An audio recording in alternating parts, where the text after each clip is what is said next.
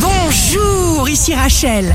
Demain, vendredi 8 octobre, bonne santé pour le cancer. Créativité bouillonnante dans votre tête de cancer. Difficile de vous suivre et c'est tant mieux. Le signe amoureux du jour sera les Gémeaux. Restez vous fidèles, toujours. De nouvelles orientations se présentent. Ne rien précipiter. Si vous êtes à la recherche d'un emploi, le bélier, il faudra penser uniquement à ce que vous vous êtes fixé d'atteindre. Le signe fort du jour sera le lion.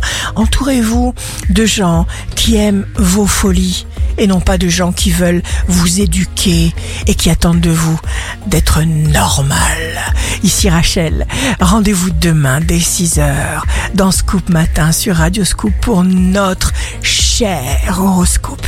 On se quitte avec le Love Astro de ce soir jeudi 7 octobre avec la balance.